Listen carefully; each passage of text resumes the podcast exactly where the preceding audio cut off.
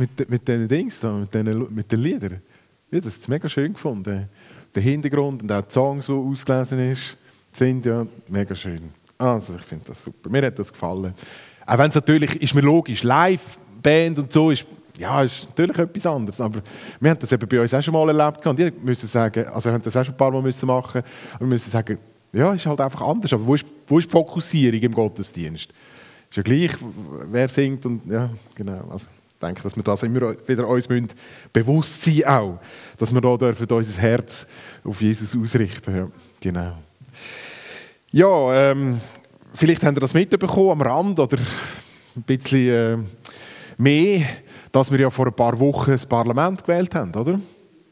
Könnt ihr euch noch erinnern? Sind sicher alle abstimmen, das ist doch klar mit all diesen Werbungen. Ich weiß nicht, was für lokale Politiker da sich äh, präsentiert haben für Nationalratswahlen oder Ständeratswahlen da, genau. Der große Gewinner ist wieder einmal mehr. SVP, genau. Ich glaube auch die Region da ist so ein Seeland kann das sein, dass so ein SVP stark, die SVP recht stark ist, oder hätte ich jetzt so gesagt? Ich denke schon mal. Aber ähm, auf jeden Fall insgesamt, die SVP hat wieder mal einig gewonnen.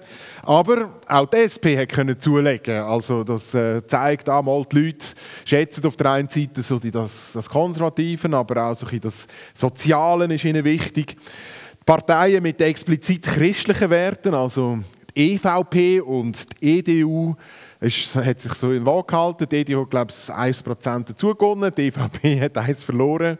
Was mir natürlich wirklich schmerzt, weil ich bin EVP-Wähler. Ja, Aber ja. Aber ähm, eben, da merkt man, da, dass die Christen gehen wählen und das ist gut, dass da die christlichen Parteien auch mitreden, mit von der Partei sind. Und mich persönlich, ich weiß nicht, wie es euch geht, aber ich finde die, die Abläufe, die man hier sieht, auch die ganze, ganze Wahlkampf und all das, das finde ich sehr spannend, das so zu beobachten. Man redet ja immer wieder von dieser Polarisierung, die in der Politik herrscht, auch bei uns in der Schweiz. Rechts, links, woke ja, Themen, die hier immer wieder diskutiert werden. Und wenn ich das so wahrnehme jetzt, dann auch in den Resultaten, merkt man, in der Schweiz ist es doch noch, doch noch ausgewogen. Das ist eine gewisse Balance, die vorhanden ist, trotz diesen Extremen, die da halt dann sich laut melden. Und ich finde das etwas Faszinierendes, dass wir, jeder einzelne von uns, wo Bürger von dem Land ist, darf mitgestalten, hat eine Stimme in dem, in dem Land, hat etwas dazu zu sagen. Und was mich eben auch noch fasziniert, ist, dass die Leute, die wir wählen, das sind Leute wie du und ich.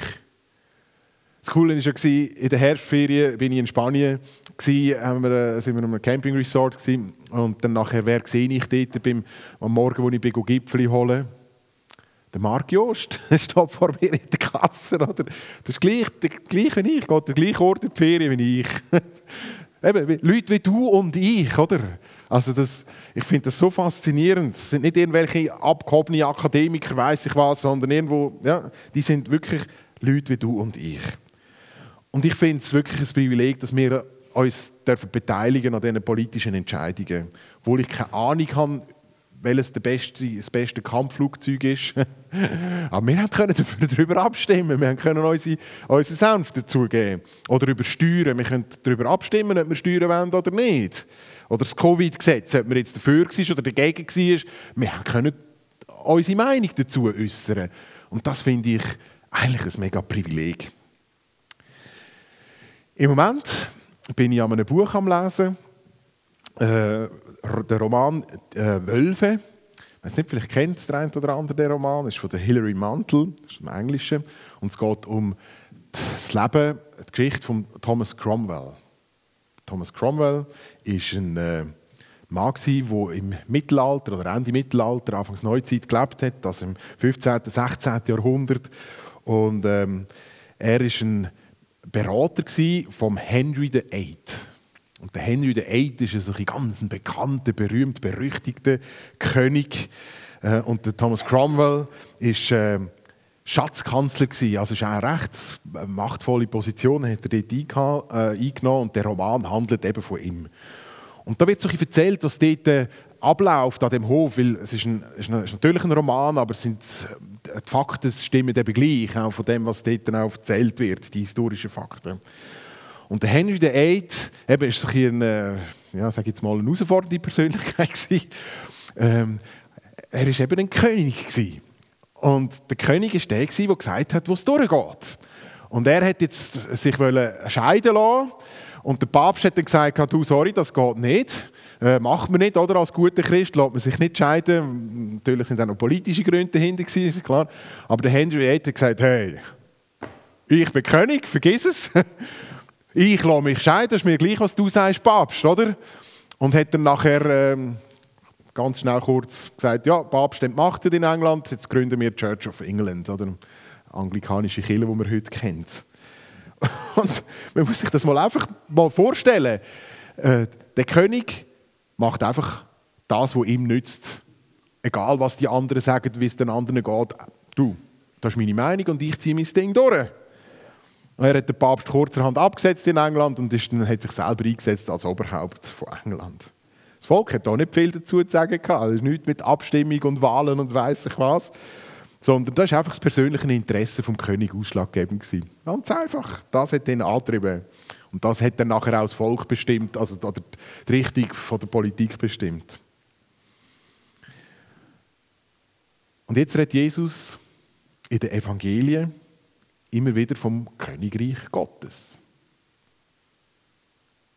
Ein Monarch.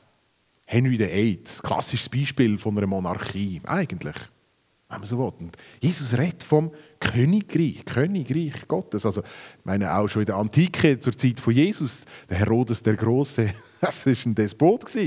Aber die haben alle müssen spuren. Und jetzt redet Jesus zu dieser Zeit vom Königreich, Königreich Gottes. Er propagiert die Monarchie. Funktioniert Gott so wie so ein, wie so ein Monarch?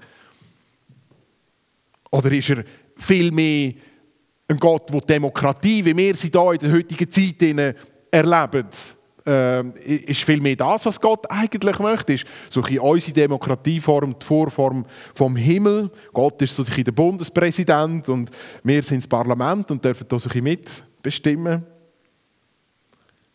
Was ist das Königreich Gottes? Und ich möchte mich mit euch heute Morgen aufmachen, so zu entdecken, was meint denn Jesus mit dem Königtum? Mit dem Königreich Gottes? Und dabei müssen wir zuerst natürlich herausfinden, ist das Reich, wo Jesus davor redet, etwas Reales, Fassbares, Materielles?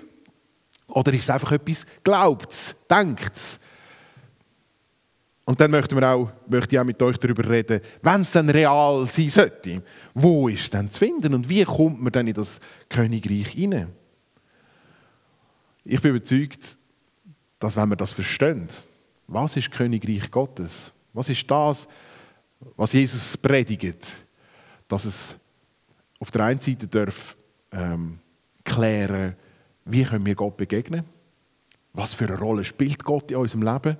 aber es hat auch ganz viel Klärendes im Zusammenhang mit unserer Identität als Christen.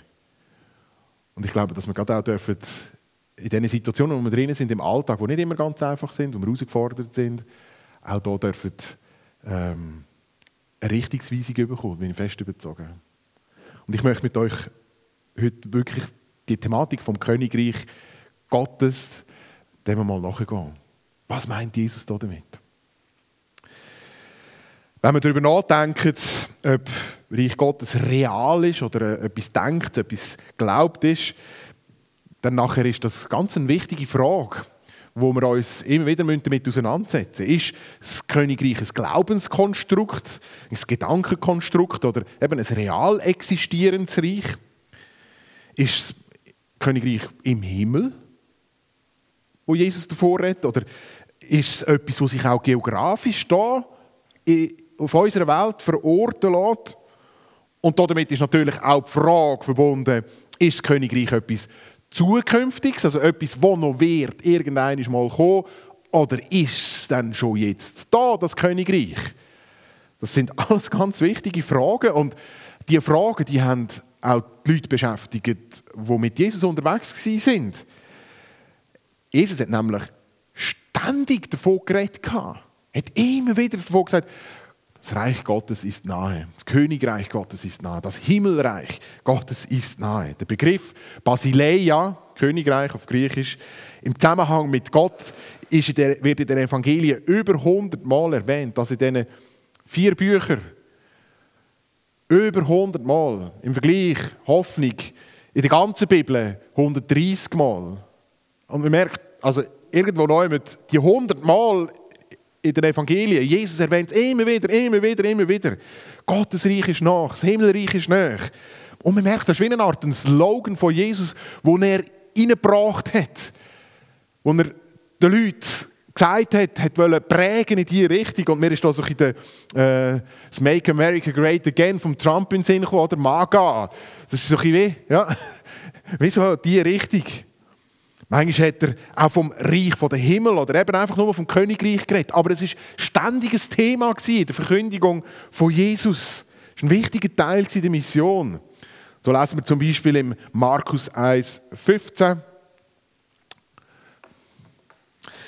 Nachdem man Johannes gefangen genommen hatte, kam Jesus nach Galiläa und verkündigte das Evangelium Gottes. Erfüllt ist die Zeit und nahe gekommen ist das Reich Gottes. Kehrt um und glaubt an das Evangelium.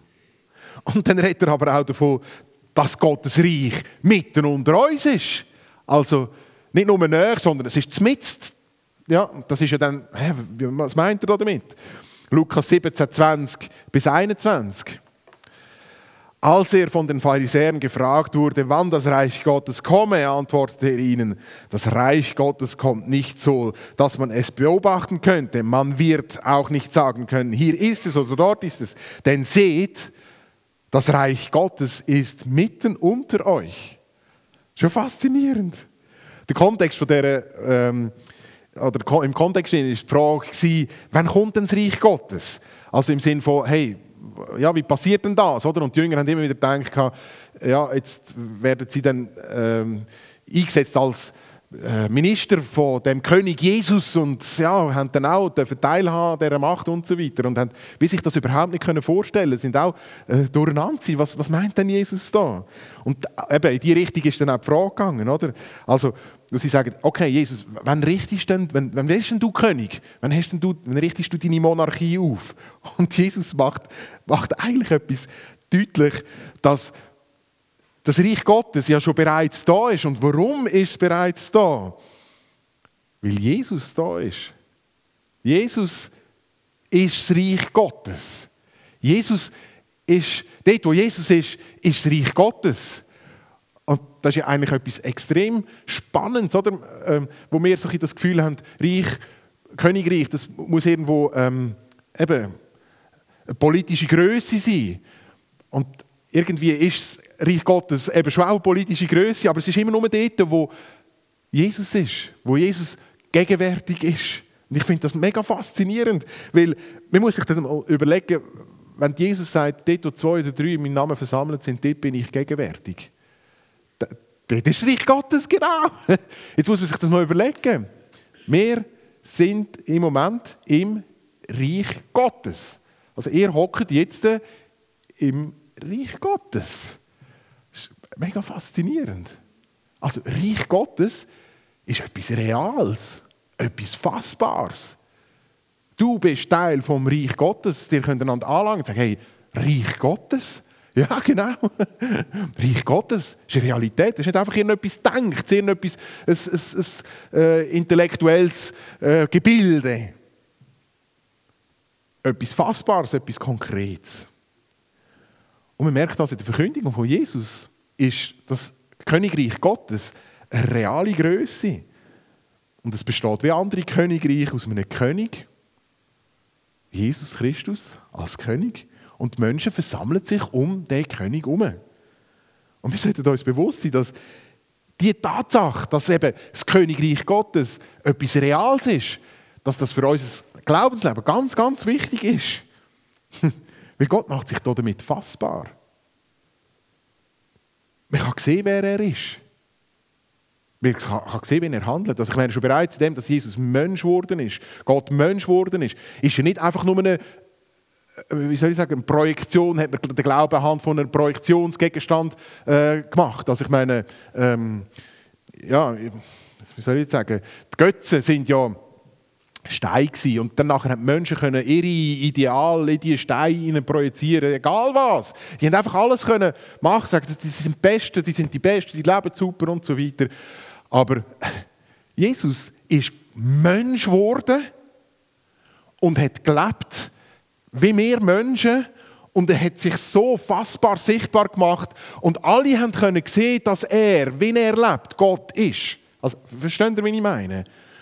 Und genauso ist es eben mit dem Königreich Gottes, oder? Es ist etwas Konkretes, Fassbares. Man sieht, wie es funktioniert. Es ist nicht etwas, wo, man, wo idealisiert ist, wo man sagt, ja, oder, man, man kann in einem Gegenstand oder auch in einer Person, passiert ja manchmal äh, so die Prediger, die vor grossen Mengen reden, oder? Reinhard Bonke, und ähm, dann idealisiert man die Personen, packt irgendwelche Ideale in die Personen und denkt, oh, wow, so ein toller, aber man kennt die Leute eigentlich gar nicht. Und mit dem, dass eben Jesus auf die Welt gekommen ist, ähm, den Menschen begegnet ist, fassbar, spürbar, hörbar. Und in dem, dass er nachher eben gerade auch Menschen um sich gesammelt hat und gesagt hat, dort, wo zwei oder drei zusammen sind, in meinem Namen ist, ist sein Reich, wird sie eben auch fassbar. Und man merkt, es ist eben nicht etwas idealisiert, sondern da sind Menschen mit einem lebendigen Gott unterwegs. Und das ist etwas Konkretes, etwas Fassbares. Ich finde das extrem stark. Finde das extrem faszinierend, dass wir dürfen auf diese Art und Weise mit unserem Gott unterwegs sein. Es ist etwas Konkretes, Fassbares. Es ist nicht etwas nur Gedanktes. Und ich meine, gerade in der Auferstehung begegnet ja Jesus den Menschen ganz konkret. Also ist ja, die Menschen haben ihn gesehen, haben ihn wahrgenommen. Und dann nachher, was passiert in der Kirche, äh, in der Gemeinde? Die Menschen werden geheilt.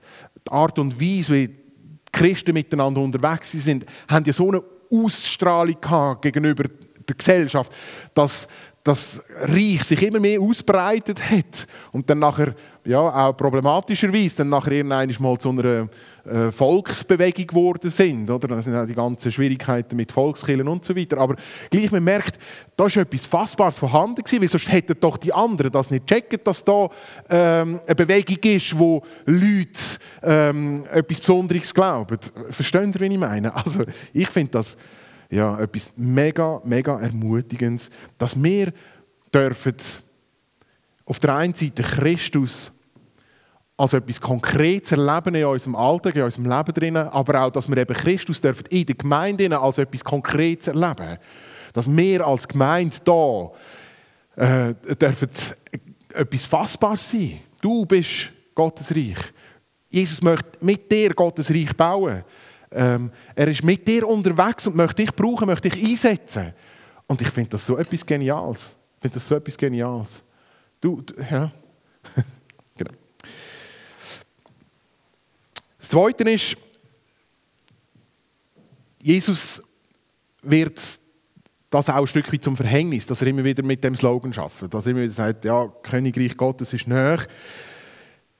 Es wird ihm dann vorgeworfen in der Gerichtsverhandlung von Pilatus ja, oder auch von den Juden, äh, er, sage, er er sich proklamieren als König der Juden. Und im Kontext vom Römischen Reich ist das natürlich ja, nicht ganz so optimal, wenn man mit dieser Argumentation äh, rumläuft. Weil äh, auch die lokale Herrschaftsordnung, oder? mit den Königen, die dort lokal geherrscht haben, uh, das ist ein bisschen schwierig, oder? wenn man sagt, ja, Jesus ist der König der Juden, das ist dann Konkurrenz. Und das wird dann ihm vorgeworfen auf den Pilatus. Und Jesus reagiert auf die Anschuldigung, indem er dann nachher Folgendes sagt. Wir lesen das in Johannes 18, 36. Mein Reich, sagt er, ist nicht von dieser Welt. Wäre mein Reich von dieser Welt, würden meine Diener dafür kämpfen, dass ich nicht an die Juden ausgeliefert werde. Nun aber ist mein Reich nicht von hier. Und jetzt können wir sagen, okay, ähm, das ist eine Strategie von Jesus, indem dass er das wie, ähm, ja, man versucht den Vorwurf ein bisschen abzuschwächen. Ja, es ist nicht ganz so, wie es denkt, weil mein Reich ist ja nicht von da. Aber was Jesus eigentlich da deutlich macht, ist, dass Gottes Reich eben nicht nur eine lokale, gegenwärtige Größe ist, nicht nur in, einer, in, einer, in dieser Dimension sichtbar ist, es ist etwas, das noch wird kommen. Denken wir nur mal an Bitte vom Vater unser, oder? Unser Vater im Himmel, dein Will geschehe, dein Reich komme. Ja. Man merkt, ah, es geht ja nicht nur um das, dass da schon bereits etwas Konkretes vorhanden ist, äh, wo wir dürfen Teil davon sein, sondern da ist noch etwas mehr vorhanden, da kommt noch mehr.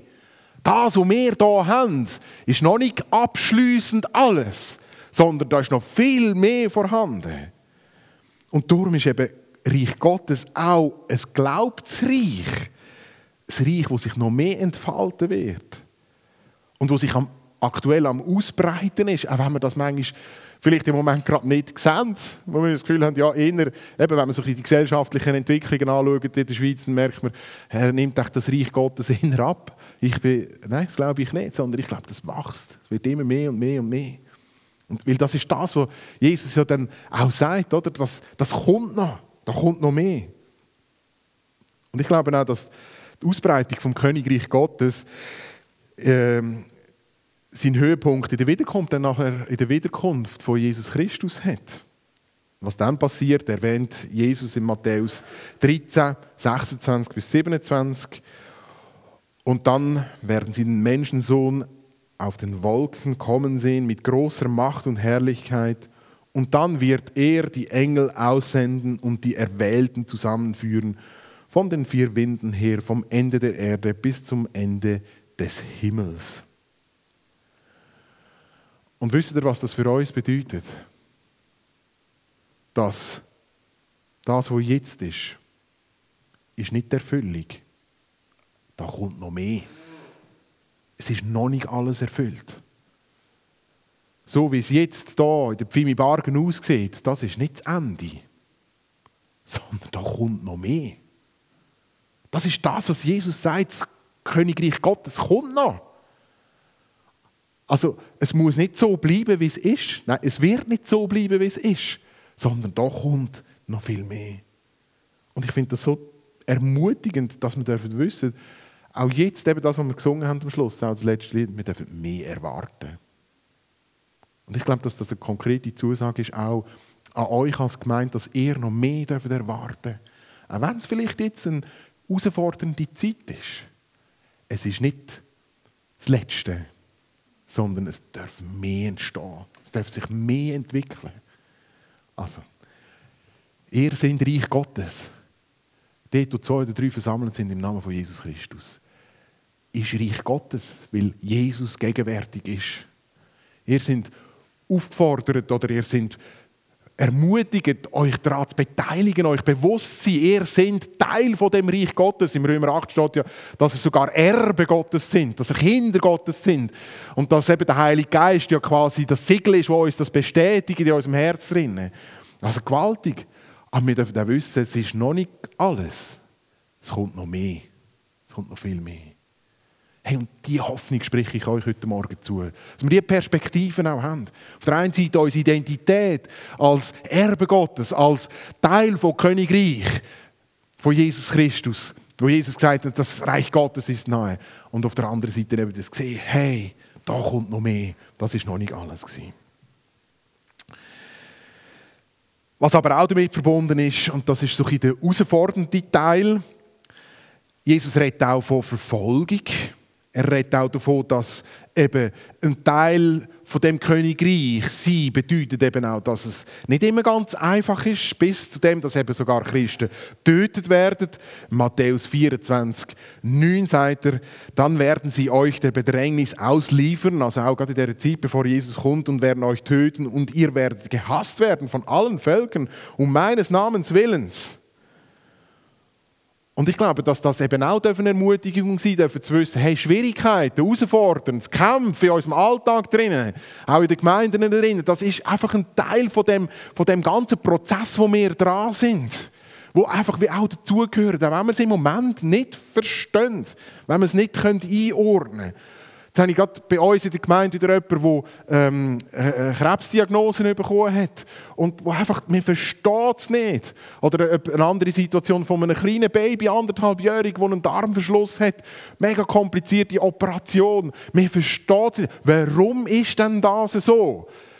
Aber gerade aus dem muss auch dürfen wissen, okay, aber das ist nicht das Ende, das ist nicht das letzte Wort, das gesprochen worden ist über dem Kind, über ähm, dieser Person mit dieser Krebsdiagnose, sondern eben, Gottes Reich kommt noch, da kommt noch mehr. Jesus sagt das in Matthäus 24, 13 bis 14. Das ist ein viele Bibelstellen, die ich heute habe. Wer aber standhält bis ans Ende, der wird gerettet werden. Und dieses Evangelium vom Reich wird auf dem ganzen Erdkreis verkündigt werden als Zeichen für alle Völker und dann wird das Ende kommen. Hey, das ist es doch. Wir wollen darauf festhalten. Wir wollen uns nicht entmutigen lassen. Durch unsere persönlichen Situationen, durch Umstände, was auch immer. Wir wollen darauf festhalten. Weil Jesus Christus ist da. Er ist auferstanden. Er ist mitten unter uns. Da in der Pfimi Bargen ist er mitten unter uns. Er ist in unserem Leben drin. Wir dürfen Teil sein von seinem Reich. Und da wollen wir doch daran festhalten. Und nicht aufgeben. Und zu sehen, dass da kommt noch etwas. Da kommt noch etwas. Trotz Verfolgung ist ja die Realität die, dass auf der ganzen Welt immer wieder die Nachricht von Gott ausbreitet wird. Und das Interessante ist ja, das äh, am Freitag in der Männerbar bei uns diskutiert. Dort, wo Leute verfolgt werden im, äh, wegen, wegen Jesus, dort breitet sich das Reich noch viel stärker aus. Das ist unglaublich. China, Iran, hört man immer Open Doors und wer ist alles dort? Die erzählen, du, Leute bekehren sich massenhaft. Das ist unglaublich. Also wir sehen gerade vielleicht dort, wo es schwierig ist, fängt es vielleicht ganz besonders an zu blühen. Wäre doch etwas. okay. Natürlich führt auch die Ausbreitung vom Evangelium zu der Frage, wie kommt man dann in das Reich Gottes hinein? Und ich nehme an, die Antwort kennt ihr äh, hoffentlich. ich gehe jetzt mal davon aus. Ähm, Jesus sagte das selber auch, dass eben der, der glaubt, an ihn glaubt, der ähm, wird in das Reich Gottes hineinkommen. Der, der umkehrt, der wird ins Reich Gottes hineinkommen. Man merkt, gerade jetzt haben äh, Markus 1,15, was ich vorher gelesen habe, der Glauben an Jesus ist der Schlüssel in das Reich hinein. Nur in der Person von Jesus kommt man einen Zugang über in Gottes Reich. Eben die Tatsache, dass, gehe ich jetzt mal davon aus, die, die da sind, wissen das. Was man aber vor lauter Routine über dem Wissen manchmal eben auch vergisst, ist eine Aussage, die Jesus in der Bergpredigt macht. Der zeigt er folgendes. Selig die Armen im Geist, ihnen gehört das Himmelreich. Da geht es nicht um materiell arme Menschen. Es geht auch nicht um, um geistig Behinderte. Jesus betont da, dass denen Gottes Reich gehört, die mit leeren Händen vor Gott stehen. Wo können sagen, Jesus, ich, ich schaffe es nicht. Wo sagen, ich muss aufgeben, ich muss kapitulieren, ich schaffe es nicht selber. Ich bleibe ein Sünder. Ich kann mich selber nicht rechtfertigen. Es geht einfach nicht. Von denen redet Jesus da. Die können eingestehen, ich brauche Gottes Hilfe. Und ich glaube, glaub, gerade diese Erkenntnis ist in unserer Gesellschaft eine enorme Herausforderung. Kommt mir jetzt gerade wieder in Sinn, das Beispiel, ich gestern hatte, ein Gespräch mit jemandem. Das ist so tief in uns drinnen, dass wir, müssen, wir müssen zeigen dass wir, dass wir es schaffen dass wir die Kontrolle haben, dass wir das Gesicht nicht verlieren. Ich merke das selber bei mir auch. Es kommt jetzt gerade als spontanes Beispiel. Am Freitagabend in der Männerbar haben wir dann als Vater unser gebetet. Und dann nachher in den Emotionen vom Betten, es war ein cooler Abend, war, habe ich plötzlich beim Vater unser eine falsche Richtung eingeschlagen. Er unser tägliches Brot gibt uns heute, ich glaube, es irgendwie vergessen, ich weiß nicht genau. Auf jeden Fall als Pastor, dass das passiert und das ist mega peinlich. Und das ist genau so eine Situation, oder? Da verliert man plötzlich das Gesicht. Und man merkt, hey, ich, ja, ich schaffe es nicht, ich, ich bin fehlerhaft, oder? Ja. Und das macht etwas mit einem. Ihr kennt das alle. Aber wisst ihr was? Ich bin mir dann das nachher auch bewusst geworden, wenn ich darüber nachgedacht habe und auch darüber gebetet habe. Ich glaube, das ist heilsam. Weil wir merken, wir, merken wir, wir, wir müssen kapitulieren. Wir müssen selig arm sein. Wir müssen selig arm sein, weil denen gehört das Himmelreich. Wenn wir das Gefühl haben, wir müssen die Besten sein, wir müssen allen zeigen, was für Siebensicher wir sind, dann nachher verpassen wir das Himmelreich. Dann verpassen wir es. Und ich möchte heute Morgen euch Mut machen. Gestönt eure Schwächen ein. Geht mit euren Schwächen zu Jesus. Das heisst nicht, dass wir schwach bleiben und dass wir dann nachher in dem uns in Saulen, in unseren Sünden in Saulen. Nein, um das geht es nicht. Aber es geht darum, dass wir eingestehen, ich schaffe es nicht, ich brauche Jesus Christus, der mir eine Unterstützung gibt in meinem Alltag drinnen. Ich brauche einen Heiligen Geist, der mir Impulse gibt in meinem Leben, in mein, in mein Herz hineingibt. Ich brauche jemanden, der mich unterstützt in meinem Alltag drinnen. Weil das ist eigentlich der ursprüngliche Gedanke, den ja Gott uns gegeben hat. So hat er uns geschaffen, so hat er uns gemacht, dass wir in ihm ergänzt sind. So wird er eben die Fülle, wo wir am Anfang davon geredet haben. Es gibt Kommentatoren, die da zu dieser Stelle sagen, ähm, den zerbrochenen Menschen gehört das Himmelreich. Die, die zerbrochen sind. Und das ist ein mega hartes Wort. Zerbruch. Aber manchmal braucht es wirklich auch.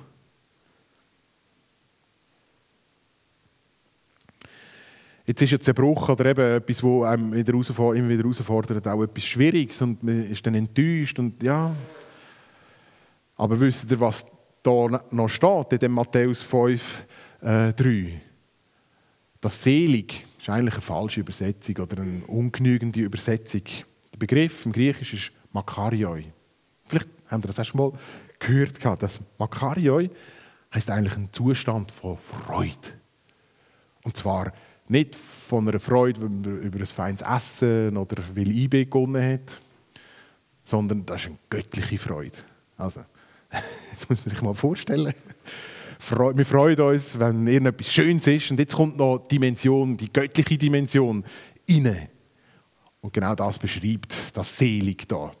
Und wir merken, okay, also, wir dürfen uns in unserer Schwachheit freuen also versteht ihr, in Jesus Christus, wenn wir können sagen, hey, ich schaff's nicht. Halleluja, ich freue mich, dass du an meiner Seite bist. So genial. Und das ist das, was da Jesus sagt.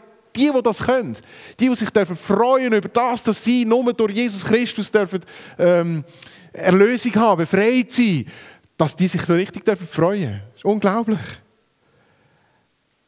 Und wir dürfen uns freuen auch darum, weil ja mit unseren leeren Händen, wir stehen vor Gott und Jesus schenkt uns alles, was wir brauchen, gibt uns alles, was wir in unserem Alltag brauchen. Und das ist doch etwas Geniales. Das ist doch etwas Geniales.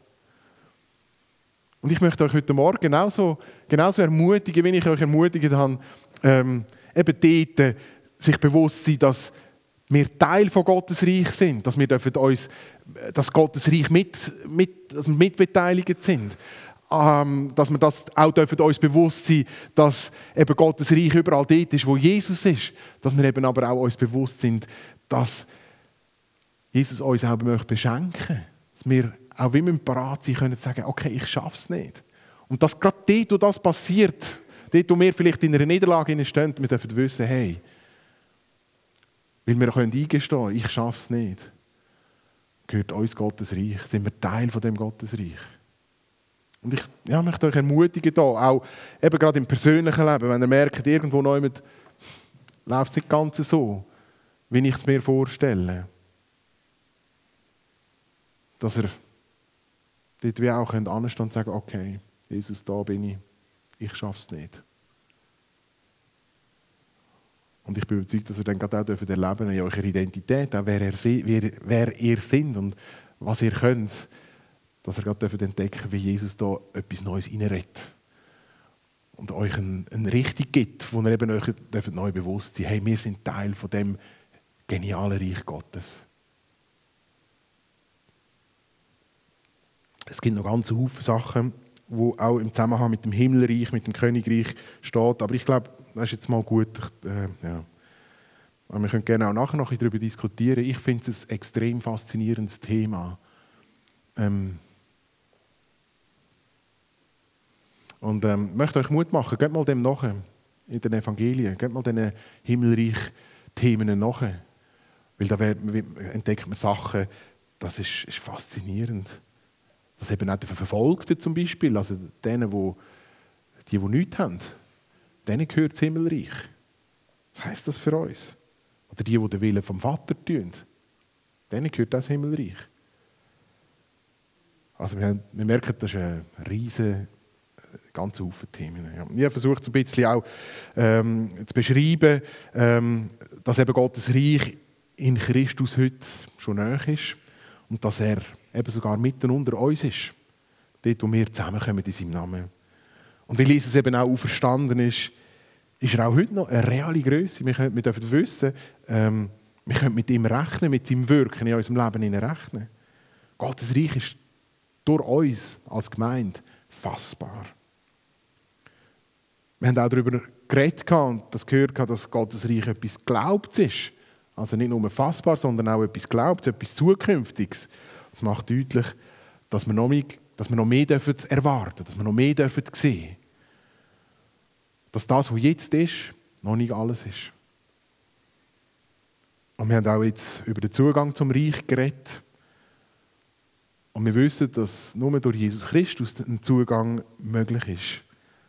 Und trotzdem wissen, dass wir wieder neu bewusst sind, es hat nichts mit unserer Leistung zu tun, nichts mit dem zu tun, dass ich es im Griff habe, sondern vielmehr, dass wir durch Gottes Gnade und durch seine Hilfe eben den Zugang in das Reich haben.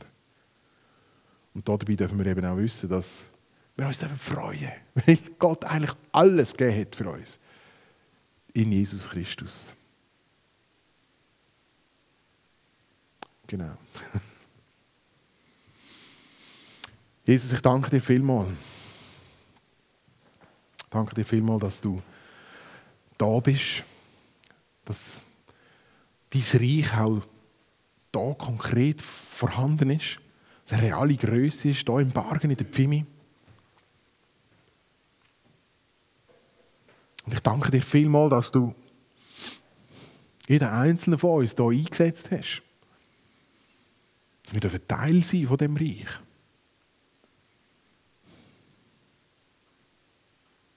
Du siehst überall dort, wo wir daran zweifeln, ist das Reich wirklich real?